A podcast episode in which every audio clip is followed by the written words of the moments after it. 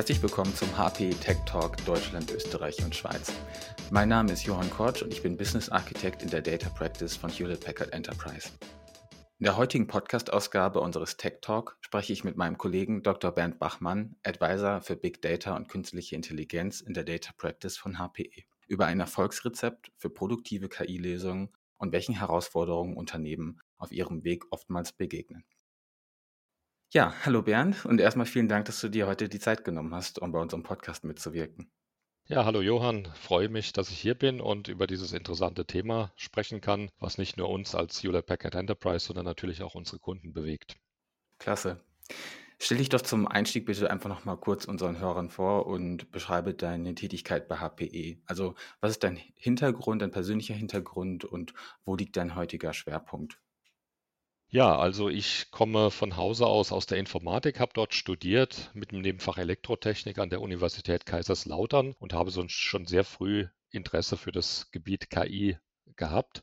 Äh, wir hatten Professoren, die das damals auch unterrichtet hatten als äh, ihre Forschungsgebiete und ähm, deswegen habe ich das auch an Studienschwerpunkt genommen. Äh, was mich aber schon früh bewegt hat, war, ist diese Technologie überhaupt in der Industrie einsetzbar und verwendbar? Deswegen habe ich mein Studium unterbrochen und war sieben Monate als Werkstudent bei Hewlett Packard tätig. Dort haben wir ein Expertensystem gebaut, das die Bestellungen für medizinische Geräte auf ihre Vollständigkeit und Konsistenz automatisch überprüft hat. Als ich mein Studium abgeschlossen hatte, hat sich für mich die Möglichkeit ergeben, am Deutschen Forschungszentrum für Künstliche Intelligenz zu arbeiten. Das habe ich fünf Jahre lang getan und mit 1996 äh, dort dann auch promoviert, bevor ich als Mitarbeiter wieder zu HP gekommen bin. Bei HP musste ich dann den sogenannten AI-Winter durchleben. Das heißt, KI war plötzlich kein Thema mehr Industrie. Warum? Weil äh, die Technologie zwar vorhanden war, die Theorie vorhanden war, aber die technischen Möglichkeiten es nicht hergegeben haben, große Datenmengen effizient zu verarbeiten und somit diese Algorithmen auch zu implementieren. Deswegen habe ich verschiedene Rollen gehabt im Bereich Consulting, Quality Management und Business Planning und bin dann durch einen Zufall vor ein paar Jahren wieder auf das Thema KI gestoßen. Damals äh, hatten wir ein Analyseproblem gehabt, äh, das ich mit indischen Kollegen zusammen gelöst habe.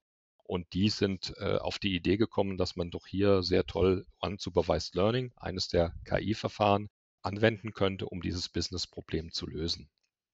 Ja, und dann habe ich gemerkt, okay, KI äh, ist heute sehr viel weiter, als es damals war in meinem Studium. Und man kann es tatsächlich auch so in der Industrie einsetzen, dass daraus Wert geschöpft werden kann.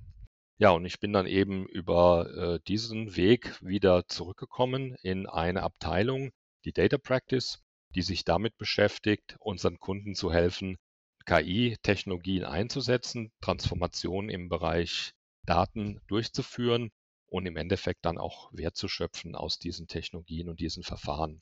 Und jetzt bin ich eben dort Advisor für Big Data und AI und unterstütze speziell unsere Kunden bei der Einführung von äh, Data Science, von KI-Themen, von Plattformen und Tools in diesem Bereich. Außerdem helfe ich natürlich auch dabei, spezielle Use Cases, die KI-Technologien verwenden, umzusetzen. Und zusätzlich nebenbei bin ich auch noch Dozent an der Dualen Hochschule in Stuttgart, wo auch HPE Studenten ausbildet und ich halte dort einmal im Jahr eine Vorlesung ebenfalls im Bereich Data Science. Ja, vielen Dank und wie gesagt, wirklich klasse, dass du heute dabei bist. Also, ähm, wir wollen heute ja gemeinsam darüber sprechen, was es braucht, um KI-Lösungen und Projekte erfolgreich produktiv zu bekommen. Und zum Einstieg habe ich dafür mal zwei Analystenzahlen mitgebracht, über die ich gerne mit dir sprechen würde. Zum einen, laut den leitenden Analysten von Gartner stoßen 80 bis 85 Prozent der Unternehmen bei der Bereitstellung und Verwaltung von ML-Modellen auf Probleme auf der sogenannten letzten Meile. Und eine weitere Marktanalyse von IDC aus dem Jahr 2020 ergab, dass 73 Prozent der Unternehmen ihre KI-Projekte nicht in die Produktion überführen können. Und ja, beide Zahlen klingen für mich erstmal überraschend negativ und als gäbe es hier noch viel Verbesserungspotenzial. Vielleicht als Frage zum Einstieg, was hat es denn mit dieser letzten Meile auf sich, von der hier die Rede ist? Ja, die letzte Meile ist ein Phänomen, was man speziell in dem KI-Umfeld hat, aus verschiedenen Gründen. Zum einen möchte man natürlich die Verfahren mit denen man noch wenig vertraut ist, erstmal testen, ob sie überhaupt funktionieren und auf mein Geschäftsproblem anwendbar sind. Wie macht man das? Na, typischerweise eben mit einem Piloten und den nennt man dann Proof of Concept oder Proof of Value. Das heißt, hier wird überprüft an einem ja, kleineren Datensatz, ob KI überhaupt eine Möglichkeit ist, eine Technologie ist, mit der ich ein spezielles Geschäftsproblem lösen kann. Diese POCs sind meist erfolgreich oder oft auch erfolgreich äh, dahingehend, dass sie das genau zeigen. Die Technologie hat Wert und ich kann mein spezielles Problem damit lösen. Aber sie werden oft durchgeführt in sogenannten Sandboxes oder kleinen Umgebungen. Manche Leute machen das auch auf dem Laptop und sind nicht äh, dafür gebaut, in eine IT-Umgebung produktiv eingepflegt zu werden und auch über ihren Lifecycle hinweg gemanagt zu werden. Und wenn man in der IT-Umgebung eben die entsprechenden Infrastrukturen, die entsprechenden Prozesse nicht zur Verfügung hat, um genau diese KI-Lösungen zu implementieren, hat man eben das Problem, dass man dann diese Piloten praktisch nicht produktiv bekommt. Und das nennt man eben Problem der letzten Meile. Das heißt, diesen Schritt, den man eben hier als Meile bezeichnet, von einem POC hin in die Produktion kann man nicht durchführen. Okay, verstehe. Ja, du hast jetzt schon ein paar App-Probleme angerissen. Ich würde das ganz gerne an dieser Stelle noch mal etwas weiter vertiefen. Welche sind denn deiner Meinung nach die konkret, ähm, sagen wir, Top 5 Herausforderungen, wegen denen viele KI-Projekte dann tatsächlich niemals produktiv gehen? Ja, da gibt es tatsächlich eine ganze Menge von Gründen und ich fokussiere mich mal hier wirklich auf die fünf wichtigsten aus unserer Erfahrung und aus unserer Sicht. Zum einen ist natürlich KI für jedermann ein relativ neues Gebiet. Jeder hat eine intuitive Vorstellung, was das sein könnte künstlich und die Intelligenz. Ähm, aber um das natürlich in eine Lösung umzusetzen, die man im Betriebsumfeld auch nutzen kann, muss man sich etwas tiefer damit beschäftigen. Das heißt, man muss ein Verständnis dafür haben, was KI ist, welche Nutzen es hat, welche Probleme geeignet sind, überhaupt angegangen zu werden. Und das ist so der erste Schritt, den ein Unternehmen gehen muss, um dieses tiefe Verständnis zu erwerben und eben diese Use Cases zu identifizieren, die damit gelöst werden können. Dann hat sich in den letzten Jahren gezeigt, dass die Rolle des Data Scientists noch sehr unbestimmt ist. Das bedeutet, dass viele Unternehmen eine falsche Vorstellung haben darüber, was ein Data Scientist eigentlich machen kann. Also ein Data Scientist kann sehr schnell und sehr gut diese POCs aufbauen. Ein Data Scientist ist aber nicht dafür ausgebildet, in IT-Umgebungen produktiv gehende Lösungen zu implementieren. Dieses Missverständnis von der Rolle eines Data Scientists führt dann eben oft dazu, dass Probleme, KI-Ansätze sehr schnell als Prototyp gebaut werden können, aber diese Schnittstelle zu IT eben nicht gebildet werden kann und damit das Projekt nicht zum erfolgreichen Abschluss geführt werden kann. Einen anderen Grund, äh, den wir hier sehen, ist die sogenannten Low-Hanging Fruits. Also man kann sehr einfach, sehr schnell einfache Lösungen bauen, äh, zum Teil auch mit Open Source Software, die frei verfügbar ist, äh, die sich jeder auf seinen Laptop oder auf seine größere Workstation runterladen kann und damit sehr schnell AHA-Projekte implementieren kann, die zum Beispiel ein Objekt in Bildern erkennen oder äh, Sprache verstehen können. Das reicht aber natürlich nicht, um äh, wirklich die Probleme in einem Unternehmen zu lösen und insbesondere die Lösung so zu bauen, dass es sich auch wirtschaftlich rechnet. Und deswegen kommen diese Low-Hanging Fruits, wie wir sie nennen, äh, oft zu kurz, weil sie diese letzten Schritt zwischen einer einfachen Lösung, die technisch funktioniert, und einer Lösung, die sich für das Unternehmen auch rechnet, nicht aufzeigen können. Dann äh, haben wir oft ein Missverständnis zwischen den Business-Anforderungen, also die Anforderungen, die der Geschäftsbereich hat und das, was IT versteht als Anforderungen. Denn KI hat von der Technologie her ganz andere Anforderungen als eine normale Softwareentwicklung. Und wenn ich als IT-Bereich die nicht verstehe, kann ich auch keine Lösungen zur Verfügung stellen, die jetzt die Interessen des Geschäftsbereichs, der die Lösungen einsetzen will, auch entsprechend adressiert. Ja, und zum Schluss, KI ist auch für die IT ein neues Gebiet und die IT kennt Prozesse äh, für die Softwareentwicklung, aber die Prozesse in der Entwicklung von KI-Lösungen sehen etwas anders aus. Und äh, hier ist es notwendig, dass die IT auch auf diese anderen Prozesse geschult wird, entsprechend ihr Operating Model anpasst und auch entsprechend die Infrastrukturen und die Werkzeuge zur Verfügung stellt, damit diese Entwicklungsprozesse für Machine Learning und AI entsprechend angegangen werden können. Ja, klasse. Erstmal vielen Dank für diese umfangreiche Einschätzung, Bernd. Ja, nun stellt sich bei all diesen von dir gerade beschriebenen Herausforderungen natürlich die Frage, wie können Unternehmen diese Hürden nun doch überwinden, um ihre KI-Projekte doch erfolgreich produktiv zu bekommen? Und gibt es vielleicht sogar eine Art Erfolgsrezept? Ja, ich denke, man muss sich drei Aspekte eigentlich vor diesem Hintergrund angucken. Das eine ist die Technologie oder etwas abstrakter gesprochen die Architektur, die ich in einem Unternehmen vorfinde, die ja, IT-Architektur, die ich in einem Unternehmen vorfinde. Dann haben wir natürlich das Thema Prozess, also wie bilde ich meine Machine Learning-Probleme auf dieser Architektur ab? Wo fließen die Daten? Wie kann ich Machine Learning-Modelle trainieren?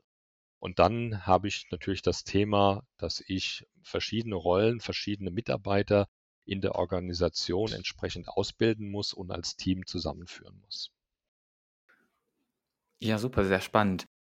Dann lass uns doch gern einmal näher über diese drei Erfolgsfaktoren sprechen und an dieser Stelle etwas vertiefen. Und vielleicht beginnen wir einfach direkt bei der von dir angesprochenen Architektur. Also, wie sieht diese Architektur aus und welche Anforderungen muss sie erfüllen? Ja, bei der Architektur haben wir erstmal zwei große Bereiche. Das eine ist die Edge, also das ist der Bereich, in dem viele Daten und in Zukunft werden ca. 75 Prozent der Daten insgesamt dort anfallen. Und hier ist die Aufgabe, die Daten, egal in welcher Form sie anfallen, in meine sogenannte Data Pipeline einzupflegen und dort für eine Analyse verfügbar zu machen. Und der zweite Bereich ist entweder das, der Core oder eben die Cloud, je nachdem, welche Strategie der Kunde hier fährt. An der Edge müssen wir eigentlich dafür sorgen, dass verschiedene Arten von Daten effizient aufgenommen werden können. Also zum Beispiel Daten aus Sensoren, Daten aus der Waaghalle, aber auch Daten zum Beispiel von Smartphones oder anderen tragbaren Geräten.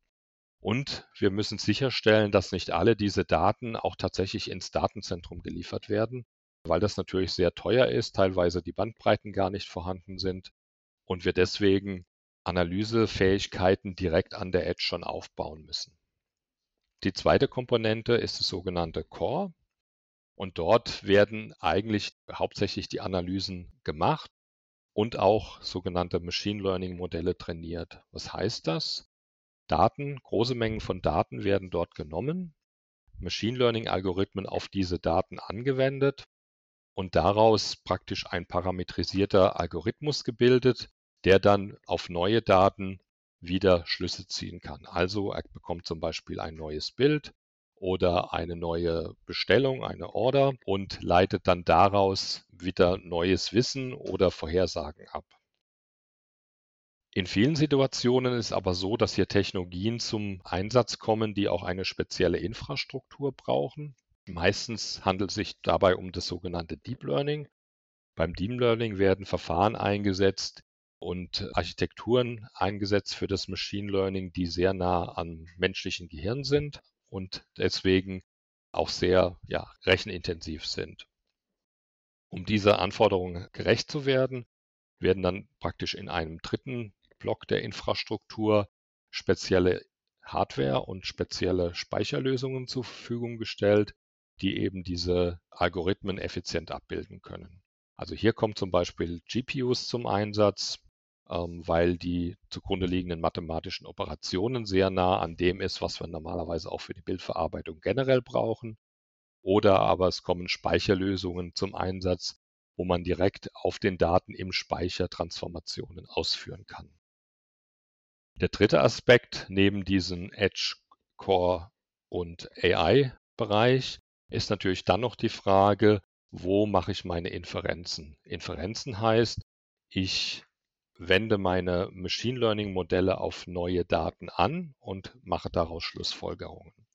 Und diese Inferenzen, je nach Anforderung, können eben in, im Core oder in der Edge sein. Das heißt, ich trainiere meine Modelle typischerweise im Core und liefere dann das trainierte Modell wieder aus, um dort vor Ort die Analysen zu machen.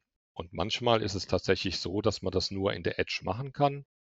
Denk einfach mal an eine Fabrikhalle, wo man zum Beispiel Qualitätssicherung macht durch Bildverarbeitung. Und dort muss ich natürlich das Bild in Echtzeit verarbeiten können. Und ich kann mir keine Verzögerungen dadurch erlauben, dass ich die Bilder erst in mein Rechenzentrum schicke, dort die Verarbeitung mache und das Ergebnis wieder zurückbekomme. Und deswegen muss man oft diese Modelle wieder an die Edge bringen und dort die Analysemöglichkeiten zur Modellverarbeitung und zur Ableitung von neuen Wissen direkt implementieren können. Alles klar, verstehe, super. Ja, nun haben wir darüber gesprochen, welche Daten wo verarbeitet werden und wie diese Architektur als erster Erfolgsfaktor aussieht. Als zweiten Punkt hast du vorhin den Prozess genannt. Vielleicht kannst du jetzt noch mal etwas darauf eingehen, wie denn dieser Prozess aussieht, um die Daten effizient zu nutzen. Ja, bei der KI reden wir von Machine Learning Operations als den zugrunde liegenden Prozess, mit dem man KI-Modelle baut und auch über die Zeit pflegt. Und was ist jetzt speziell an diesem Prozess? Das ist sozusagen der DevOps-Prozess für Machine Learning. DevOps ist eben der normale Softwareentwicklungs-, Testing-, Deployment-Prozess, den man eben in der IT kennt. Bei MLOps dreht sich aber eigentlich alles um die Daten. Das heißt, dort ist praktisch die Softwareentwicklung, also das Modelltrainieren, ganz anders auf, ausgerichtet als bei DevOps. Und deswegen gibt es dort auch andere Prozessschritte. Zum einen muss man damit beginnen, die Daten eben entsprechend zu akquirieren, das heißt aus den Datenquellen sich die Daten zu ziehen und in ein entsprechendes Format zu bringen. Das heißt, die Data Preparation wäre so der erste Schritt in diesem MLOps-Prozess. Danach müssen wir das geeignete Machine Learning Verfahren raussuchen und auf diese Daten anwenden. Das heißt, man trainiert dann diesen Algorithmus, den Machine Learning Algorithmus mit den zuvor aufbearbeiteten Daten.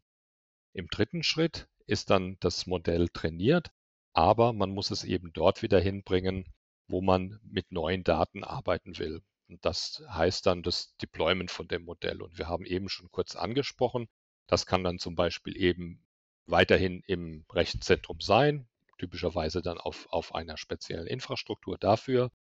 Oder es kann auch sein, dass ein Modell, ein trainiertes Modell eben an der Edge eingesetzt wird. Und dann muss man das Deployment eben entsprechend in der Edge machen. Und das kann eben so weit gehen, dass ein trainiertes Modell zum Beispiel auch auf einem Smartphone landet. Das heißt, das Smartphone dann selber Inferenzen macht, also zum Beispiel ein Sprachverstehen macht. Und last but not least muss man natürlich auch das Modell, was ich jetzt einmal trainiert habe, auch über die Zeit beobachten, also monitoren. Warum? Naja, die Umgebung ändert sich, damit ändern sich auch die Daten und wenn sich die Daten ändern, die neuen Daten, dann ändert sich natürlich auch die Qualität meiner Ausgabe. Ich habe ja mein Modell mit den ursprünglichen Daten trainiert zu einem gewissen Zeitpunkt, aber wenn sich jetzt dieser Input plötzlich ändert oder über die Zeit ändert, graduell, werde ich nicht mehr die gleichen Ergebnisse erzielen. Und um sicherzustellen, dass ich das mitbekomme, beziehungsweise dass ich mein Modell regelmäßig neu trainiere, beobachte ich eben die Leistungsfähigkeit der Modelle und führe diesen ersten Prozess von der Datenaufbearbeitung bis zur Model Deployment entweder regelmäßig durch oder wenn ich gewisse Trigger habe, die eben aufzeigen, dass meine Modellleistung abnimmt, mehrfach durch. Ja, und das ist eben dieser ML-Ops-Prozess, der natürlich ganz anders aussieht als der DevOps-Prozess für Standardsoftware und demzufolge auch von der Toolseite und von der Implementierungsseite her anders unterstützt werden muss. Okay, klasse. So, dann haben wir über Architektur und Prozess als Erfolgsfaktoren gesprochen. Eingangs hattest du als dritten Erfolgsfaktor auch noch die Mitarbeiter, Mitarbeiterinnen genannt. Vielleicht kannst du noch mal kurz anschneiden, welche Rollen und welches Know-how ich konkret brauche, um erfolgreich KI-Projekte umzusetzen und auch in die Produktion zu bringen? Ja, ich hatte ja vorhin kurz erwähnt, dass man eigentlich eine falsche Vorstellung von dem hat, was der Data Scientist liefern kann und was er leisten kann. Und man braucht deswegen eigentlich für ein erfolgreiches KI-Projekt ein komplettes Team von Rollen. Und die wichtigsten Rollen, die wir so sehen, das ist ja eine Art Business Analyst oder ein Subject Matter Expert kann das auch sein. Das heißt jemand, der wirklich aus dem Geschäftsbereich kommt, für das die KI-Lösung implementiert werden soll und der eben ein sehr tiefes Verständnis über die Domäne und die Daten dahinter hat. Dann haben wir natürlich den Data Scientist selber, der für diesen ganzen MLOps-Prozess von Design her zuständig ist, der also sehr tiefes Verständnis hat über Datentransformationen, der ein gutes Verständnis hat über Machine Learning-Ansätze und der zum Beispiel auch die Qualität von Modellen bewerten kann. Dann haben wir den, den Dateningenieur, der ist eher dafür zuständig, diese Schnittstelle zwischen den Datenquellen und den Tools zu bilden, die der Data Scientist nutzt und der demzufolge auch praktisch eine Data Pipeline von der Quelle bis hin zur Verwertung der Daten baut. Ja, und dann haben wir eine ganz wichtige Rolle, einen, einen, auch einen Software-Ingenieur. Warum? Naja, KI-Lösungen laufen selten praktisch als Standalone-Lösungen, sondern sind irgendwo eingebettet in eine Applikation, werden vielleicht an einem Dashboard angezeigt, was noch andere Informationen bietet. Und deswegen braucht man eigentlich auch einen Software-Ingenieur, um eine endgültige Lösung auch bauen und implementieren zu können. In manchen Projekten, wenn es um sehr spezielle Themen geht, zum Beispiel um Deep Learning, kann es sein, dass man neben dem Data Scientist noch einen Spezialisten hat für Machine Learning, der also in der Lage ist, sogenannte neuronale Netze von Grund auf neu aufzubauen und eine optimale Architektur für das gegebene Problem zu finden. Die ja, übergreifende Rolle ist offensichtlich natürlich der Projektmanager, wie es sich in, in, in jedem guten Projekt gehört. Und wir brauchen natürlich einen Projektsponsor, also derjenigen, der im Prinzip das Budget zur Verfügung stellt, weil wir für ihn ein ganz spezielles Geschäftsproblem auch lösen. Ja, alles klar. Vielen Dank.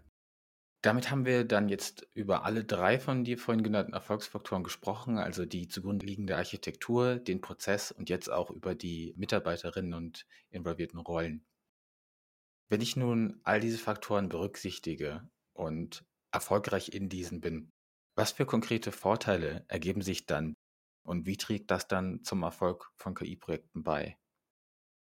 Ja, man hat natürlich verschiedene Vorteile dadurch. Das erste ist natürlich, dass man dieses Last-Mile-Problem äh, generell äh, gelöst bekommt. Einfach deswegen, weil man ein gutes Verständnis im Team hat, wie ein Prototyp gebaut werden kann, der dann auch die Voraussetzungen hat, irgendwann mal produktiv zu gehen.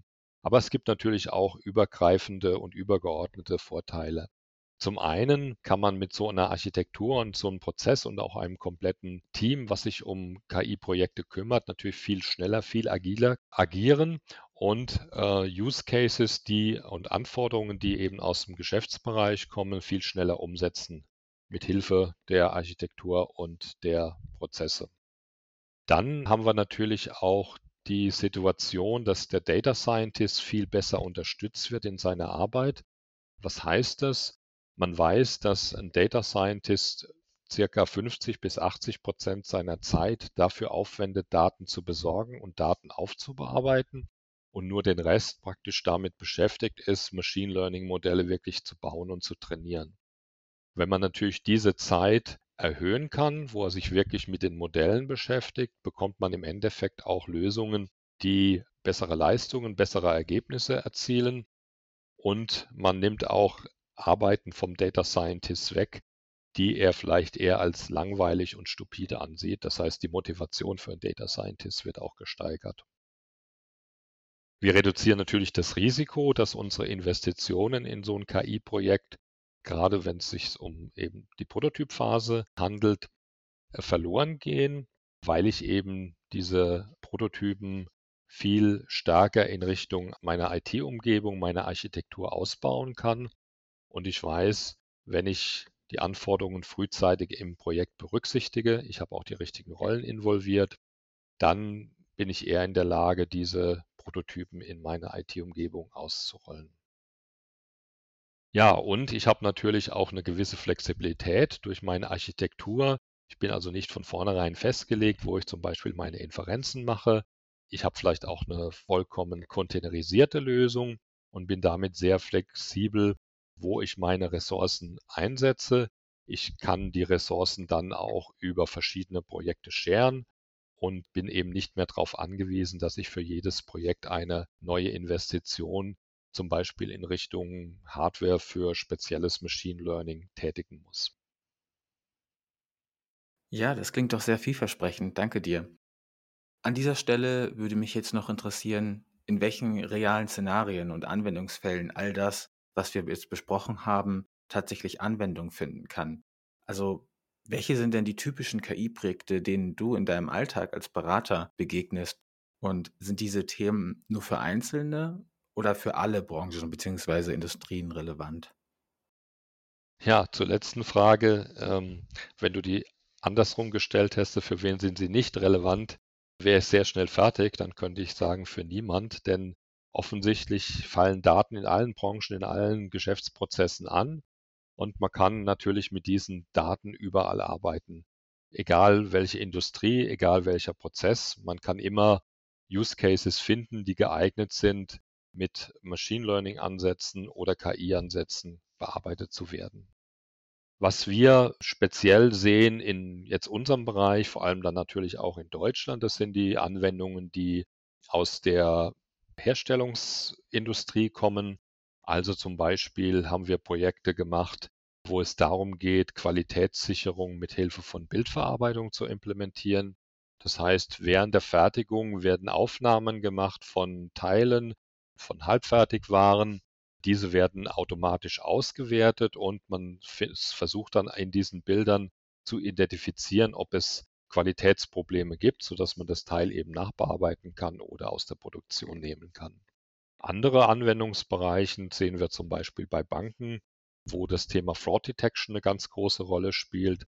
Also hier wird dann in Echtzeit auch versucht, sobald eine Transaktion getätigt wird, also zum Beispiel Abheben an einen Bankautomaten, zu verstehen, ob hier möglicherweise Betrug stattfinden könnte, also dass jemand versucht, einen ungewöhnlichen Betrag abzuheben oder an einem ungewöhnlichen Ort versucht, Geld abzuheben und versucht wird, die Transaktion dann direkt zu verhindern. Und ein ganz großes Beispiel, wo wir auch mit den Automobilherstellern zusammenarbeiten, ist natürlich das Thema autonome Fahren, weil hier viele verschiedene KI-Modelle zum Einsatz kommen und das Ganze natürlich auf einer immens großen Datenmenge basiert, die aus den Fahrzeugen stammt. Ja, klasse. Das klingt auf jeden Fall nach einer sehr spannenden Zukunft, die sicherlich auch noch viele Bereiche unseres Lebens verändern wird. Abschließend vielleicht noch eine Frage, die manche Hörer sich an dieser Stelle vielleicht stellen. Wie hilfst du persönlich als Berater deinen Kunden in solchen Projekten? Und welche Unterstützung kann HPE in diesem Bereich generell leisten? Ja, zum einen helfen wir unseren Kunden ganz am Beginn ihrer KI-Journey, also ihre KI-Reise, ihrer digitalen Transformation in diesem Gebiet, indem wir zum Beispiel mit ihnen zusammen geeignete Use Cases identifizieren, verstehen schon mal im ersten Schritt, welche KI-Technologien überhaupt zum Tragen kommen könnten und einen ersten Blick auf die Daten werfen. Dann implementieren wir dann auch gemeinsam mit unseren Kunden Proof of Concepts. Das heißt, wir überprüfen, ob diese Use Cases, die wir vielleicht im ersten Schritt gemeinsam identifiziert haben, tatsächlich auch von der Technik her realisiert werden können, ob die Daten auch ausreichen, um hier eine vernünftige Lösung implementieren zu können. Last but not least beraten wir natürlich auch bei der Architektur, die ich gerade so skizziert habe. Und wir sind ja natürlich sehr gut aufgestellt, da wir auch an der Edge zum Beispiel die entsprechenden Lösungen und Produkte haben, sodass wir wirklich diese ganze Data Pipeline von der Edge über das Data Center in die Cloud aus einer Hand anbieten können und dafür eben auch die entsprechende Architekturberatung leisten können. Ja, und der letzte Punkt ist natürlich, dass wir dann auch für die Kunden, die schon weiter fortgeschritten sind, die eigene Teams haben, Projektteams haben, die solche Lösungen umsetzen, dass wir hier die Einführung von entsprechenden Plattformen oder auch die Implementierung der MLOps-Prozesse mit begleiten, sodass der Kunde sich wirklich auf sein Kerngeschäft konzentrieren kann und wir mit unserem Know-how aus verschiedenen Projekten helfen können bei Lösungen, die MLOps implementieren. Hier arbeiten wir zum Beispiel mit unserer eigenen Containerlösung oder auch mit Lösungen von Partnern, die Software zur Verfügung stellen, die speziell dem Data Scientist helfen, seinen Arbeitsalltag effizienter zu gestalten. Ja, herzlichen Dank, Bernd, für deine Zeit und diese sehr spannenden Einblicke. Ja, danke, Johann, dass ich heute bei dir sein konnte und über das spannende Thema etwas erzählen durfte. Und ich denke, wer an dieser Stelle noch mehr erfahren möchte, der kann dich sicherlich auch via LinkedIn erreichen, oder?